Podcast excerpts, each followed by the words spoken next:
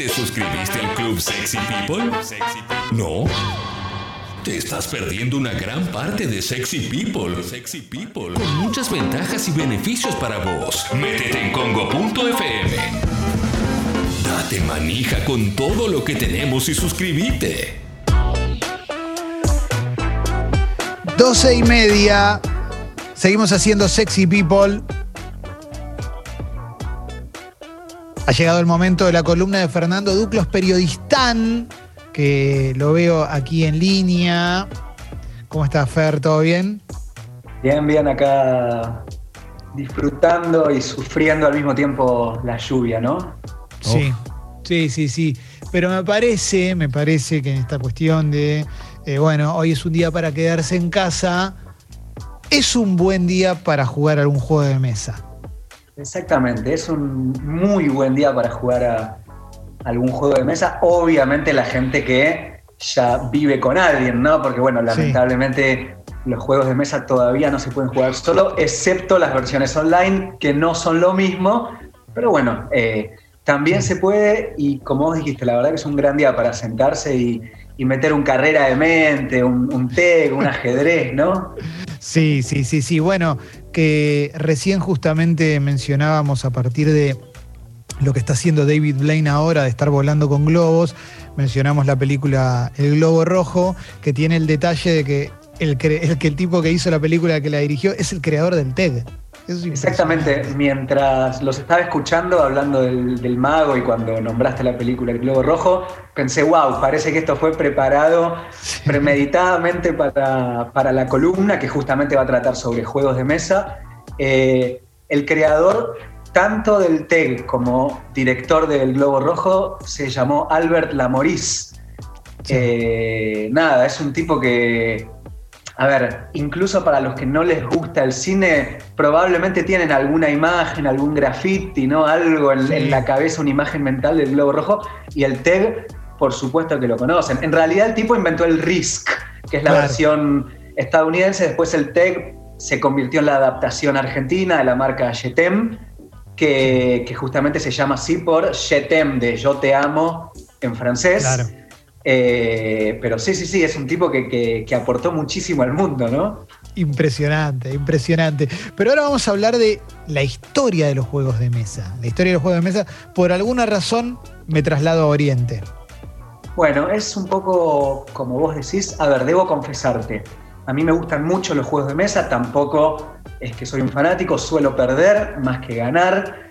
Eh, pero me gustan, como vos dijiste, un poco por, por la historia y porque al cabo, como sucede con todas las cosas del mundo, los juegos de mesa no son una esfera completamente separada de, de, la vida normal, de la vida cotidiana, digamos. Los juegos de mesa muchas veces suelen reflejar el mundo en el que vivimos, la sociedad, el tiempo en el que habitamos. Digo, a ver, por darte un ejemplo, no es casualidad que en Estados Unidos haya nacido el Monopoly, ¿no? Un juego que tiene que ver con comprar propiedades, con vender, un juego capitalista en algún punto.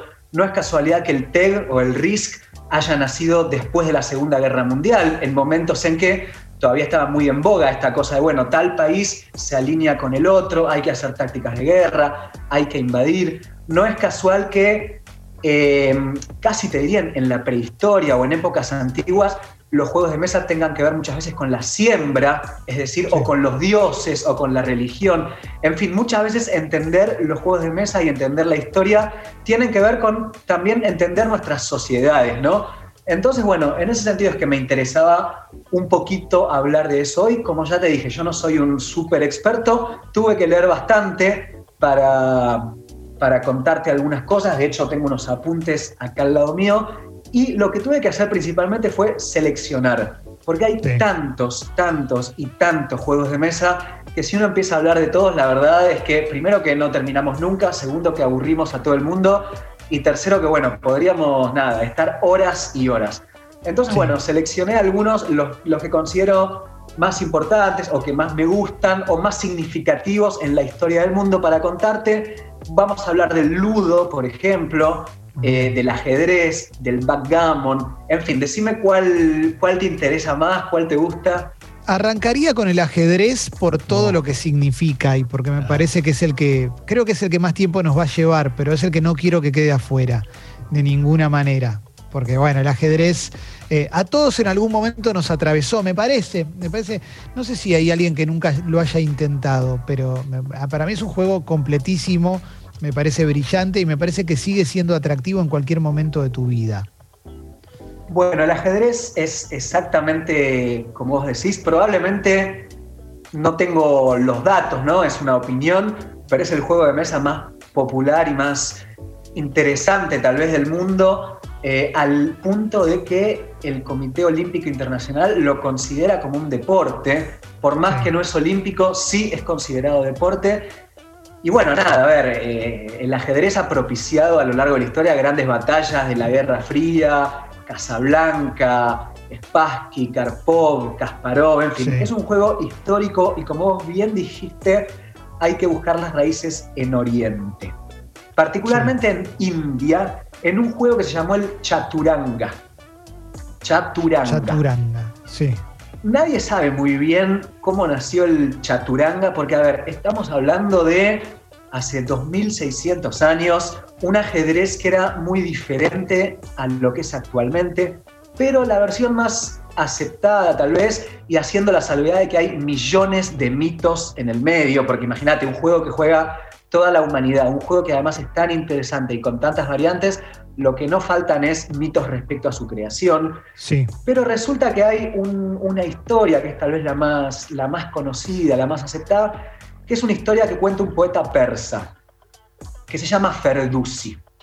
Sí. Ferdusi eh, escribe, llegado el momento, y después de que los árabes conquisten Persia, es decir, Persia era una región que no era musulmana, eh, hasta que en el siglo VI, siglo VII, después de Cristo, los ejércitos de Mahoma eh, la conquistan, ¿no? No liderados por Mahoma, pero sí los ejércitos que profesaban la fe, la fe musulmán.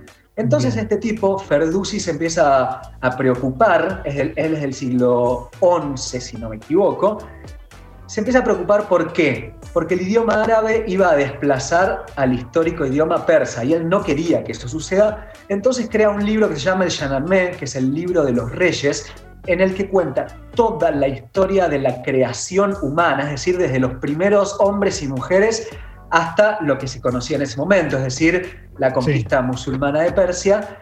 Y en ese libro él lo hace con dos objetivos. Uno para salvar la historia persa del olvido, pero además también para revigorizar el idioma persa contra el idioma árabe, al punto de que hoy en Irán se sigue hablando persa. ¿Por qué hice toda esta digresión? Porque en ese libro él cuenta cómo es que nació el ajedrez. Y él dice, bueno, resulta que en India, pensá que India e Irán eran lugares muy interconectados en ese momento y lo siguen siendo, en India hay un problema, eh, hay una guerra de sucesión entre hermanos para llegar al trono y una vez que la guerra termina, el, hermano ganador empieza a charlar con su séquito, con su visir, con sus ministros, eh, con toda la gente que lo rodeaba, si la táctica que habían utilizado era una buena táctica y empiezan a pensar qué podría haber pasado en la batalla si se hubiera actuado de otra forma.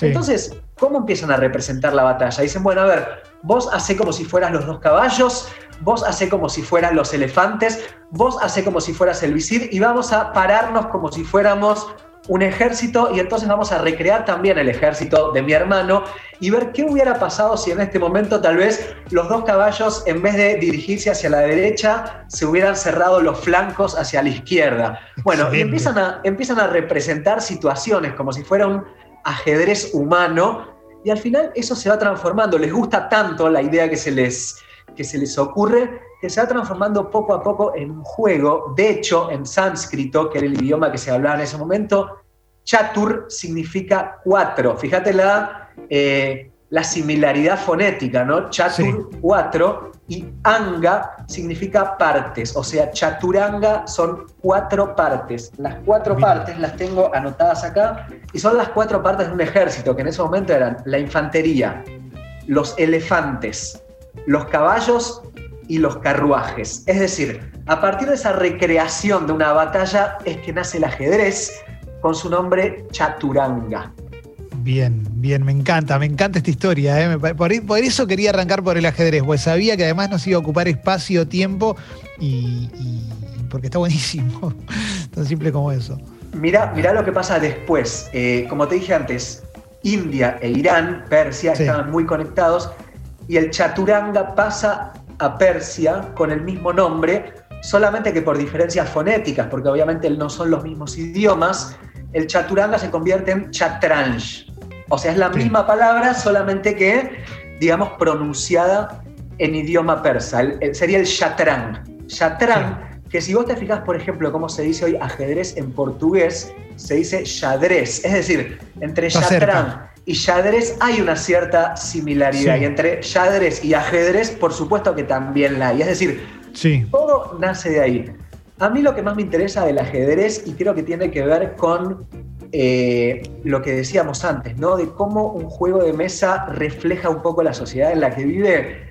Es una cosa que para nosotros es completamente normal cuando jugamos al ajedrez e incluso las personas que no juegan eh, saben de qué se trata, que es que la pieza más importante del juego, por más que el rey, digamos, el objetivo del ajedrez es matar al rey rival. Sin embargo, el rey casi no se puede mover, o sea, es una figura que, necesita todo el tiempo que la protegen, no es una figura poderosa. Sí, sí, con el rey no puedes salir a atacar. Exacto, el rey simplemente hay que cuidarlo para que no te lo maten, nada más. Sí, sí, sí, sí. Sin embargo, la figura más poderosa del ajedrez es la dama o la reina, es decir, en un juego completamente masculino, en un juego nacido en sociedades en las cuales casi todos los cargos los ocupaban hombres en sociedades machistas y sin embargo la figura más importante, la que tiene el poder, la que puede matar a todos, es la reina, ¿no? ¿Por qué, ¿Por qué pasó esto? ¿Cómo fue que esto sucedió? Bueno, hay una historia también atrás de por qué la reina se convirtió en la pieza más importante del ajedrez, que si querés te la cuento. Por favor, por favor, me reinteresa, porque claro, la reina además lo que tiene es que cuando recién aprendes a jugar al ajedrez, la sacás como loco a la reina. Salís a atacar, pero como loco, y te la morfan al instante, ¿viste? Te esperan ahí, te la morfan al toque. Pero sí, ese jaque mate pastor mítico, el de la reina y el uno apuesta al toque a sacarla. A ver, contame, contame por qué la reina es tan importante. Bueno, yo ayer me puse a, leer un poquito sobre, sobre ajedrez y vi que mucha gente llama a este tipo de ajedrez moderno, el que todos jugamos y el que todos o todas conocemos las reglas o al menos más o menos sabemos de qué se trata como ajedrez de reina. Por eso que vos dijiste, la reina es tan importante y nos gusta tanto usarla que casi que define el juego. O sea, si vos estás jugando al ajedrez y te comen la reina, no es que perdiste, pero digamos que, estás en gravísimos problemas. A ver, la reina durante muchísimo tiempo se llamó visir, no era llamada reina. ¿Por qué? porque justamente el visir era justamente el más importante. El rey, digamos, para los otomanos, para los persas, para estas sociedades de Oriente, era el tipo que tomaba las decisiones, la cara visible, el que hablaba. Pero el que le organizaba todos los movimientos, digamos, el que hacía todo el lobby por detrás, era el visir. Entonces, la reina durante mucho tiempo se llamó visir. Pero ¿qué pasa? En un momento el ajedrez pasa a Europa y en Europa, en la Edad Media, había muchas reinas importantes. Por ejemplo, Isabel la Católica, eh, Leonor de Aquitania, en fin. La reina tenía un papel importante y además había que adaptar en algún punto este juego oriental a las necesidades de Europa.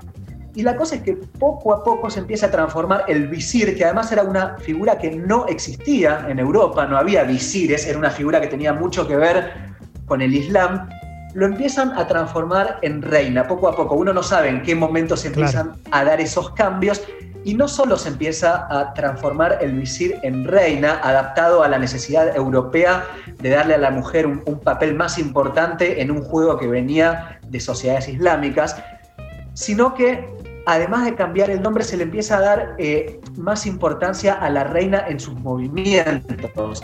Antes la reina durante mucho tiempo solamente podía mover una o dos lugares en, Poquitito, casi, casi a la par del rey. Una mezcla entre el rey y el caballo, digamos. Sí, sí. Exacto. Una la reina no era más importante que el peón del medio, supongamos, ¿no? Sí. Hasta que en un momento, bueno, se empiezan a adaptar esas variantes. Uno no sabe de nuevo en qué momento, cómo son esos cambios, si se dan en un día, en un año, en diez años. Pero lo cierto es que la reina empieza a ganar cada vez más y más y más importancia y se y en España, en Valencia, se publica un tratado de ajedrez en el cual por primera vez se acepta o se recoge este movimiento total de la reina, que si vos te fijás hay una cosa, eh, la reina hace todo lo que quiera, o sea, se mueve por todos lados, se mueve en diagonal, se mueve horizontal, vertical, casi que es eh, eh, la jefa del juego, pero sin embargo... Es la banda más loca que hay. ¿No? Se mueve para Es la banda más loca que hay. Pero hay una cosa, hay una cosa que la reina no puede hacer. Y fíjate ahí cómo otra vez vuelve el lado masculino del juego. La reina no puede de ninguna forma matar al rey sola. La reina para dar jaque mate sí o sí necesita mínimamente de un peón, digamos, de otro hombre, entre comillas, ¿no? Exactamente. Acorralar. Sí. Todo parecía muy aliadín hasta este bueno, ¿qué querés? Hace mucho tiempo. sí, sí, sí, sí. ajedrecín. Ajedrecín. Ajedrecín, exactamente. Y, otra cosa, eh, hay otras reglas del ajedrez que tienen que ver con estos cambios. Por ejemplo, viste que ahora cuando vos eh, llegás con un peón hasta la última, hasta el último casillero del otro equipo, podés hacer lo que se llama coronar, es decir, cambiar el peón que llegó hasta el final por una pieza que vos elijas. Durante mucho tiempo eh, no se permitía pedir otra reina. Ahora sí se puede pedir otra reina, es decir, por más que vos tengas una reina, si llegás con el peón al final, podés pedir otra reina y tener dos reinas. ¿Se puede jugar con dos reinas? Exactamente, se puede jugar con dos reinas al ajedrez. Y eso también causó mucha polémica en su momento porque en algún punto decían, pero en algún punto el ajedrez está convalidando la poligamia del rey, o sea, la poligamia de nuestras sociedades europeas. Uno de los últimos cambios en, que el ajedrez moderno eh, aceptó fue la posibilidad de efectivamente que valga tener dos reinas en el mismo equipo, ¿no? Digo, esto para mostrarte cómo el visir se transformó en reina, por más que en muchos países, por ejemplo en Turquía, eh, se sigue jugando con visir, es decir, la palabra, si vos jugás al ajedrez en Turquía, la palabra para designar a la pieza que nosotros designamos reina es firs, que es visir. Eh, en Polonia, por ejemplo, la palabra que se usa es, si no me equivoco, hetman, que es un jefe militar, como si fuera un ministro de guerra, ¿no? O sea, en cada sociedad el ajedrez toma diferentes nombres de piezas. Me encanta, me encanta, me encanta la historia del ajedrez, me parece espectacular. Me dan ganas de jugar. Yo me imaginé que esto iba a llevar tiempo, me imaginé que la historia del ajedrez iba, iba a llevar tiempo. No sé si querés agregar algo más del ajedrez o querés que pasemos, aunque sea, a un juego más, porque algo. Qué locura, ¿eh? Esto es increíble. Ah, porque el ajedrez es muy, es tremendo, es tremendo. Pues ya tengo ganas de jugar, imagínate. Hay un, hay un muy buen documental en YouTube, lo recomiendo. Eh, creo que forma parte de los informes Robinson sobre la rivalidad entre Karpov y Kasparov y lo que representaba en la Unión Soviética, porque uno era de Rusia y otro era de alguno de esos países que formaban parte de la Unión Soviética, pero desde Rusia no lo consideraban 100% de ellos. Es muy interesante, muy interesante la vida de estos personajes geniales, geniales. Porque aparte las vidas de los ajedrecistas de top son todas son muy especiales. Si no me equivoco, creo, en esto no estoy 100% seguro, pero eh, Kasparov era de Azerbaiyán, por eso le decían el, genio de Bakú.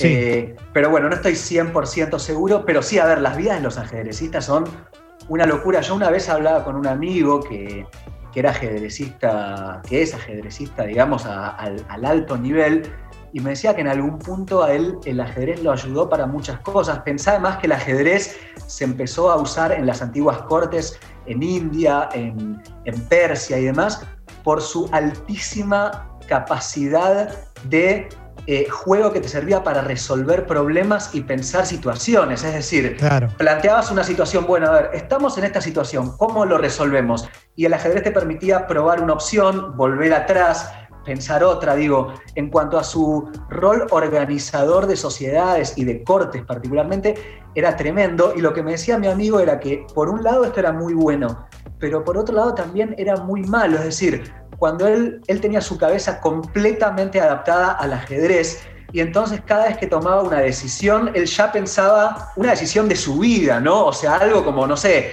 eh, invitar a salir a una mujer o a un hombre, y él ya pensaba 10 pasos antes sobre cómo le podían responder, cómo podían mover, cómo se podía acomodar el tablero, y en ese sentido me decía, esto no sé si está tan bueno, porque en algunos momentos hay que ser mucho más impulsivo, ¿no? Sí, sí, quedás demasiado configurado con las reglas del ajedrez y no hay nada que hagas en tu vida sin calcular. Exactamente, te convierte en una, en una bestia calculadora tremendo, lo cual te da una gran capacidad, pero al mismo tiempo también puede ser contraproducente. Ya que hablamos del ajedrez. No, decime. No, en una primera cita, antes de tirar la boca, está tres horas pensando, no, es muy difícil. Te liquida, te liquida, te liquida. Mira, eh, ya que hablamos del ajedrez y se nos hizo largo, como yo también me imaginé que iba a pasar, porque además ajedrez pasión de multitudes. Sí. Eh, Quiero terminar o, terminar la columna con otro juego que viene de India, de Oriente, y que tal vez este sí que no lo hubiéramos imaginado.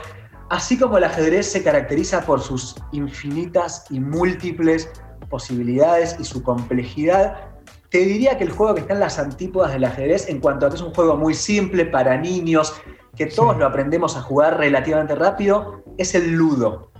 ¿No? Y sin embargo, el ludo también viene de India. Soy fanática del ludo, fanática. Bueno, Jessy, escuchá, eh, esto yo me enteré ayer también cuando, cuando estaba leyendo eh, para, hablar hoy con ustedes. El verdadero nombre del ludo es Pachisi. Pachisi. Por eso en España también se lo conoce como parchís o parqués en algunos países de, de América Latina y es el juego oficial de la India porque nació en la India medieval también, o sea, hace muchísimos años en estas cortes hindúes, budistas, eh, que hablaban sánscrito, en fin. El ludo, ¿cómo se jugaba? Bueno, como se juega ahora, con una cruz, varios colores, pero la gran diferencia es que no había dados en ese momento. Entonces, ¿qué hacían?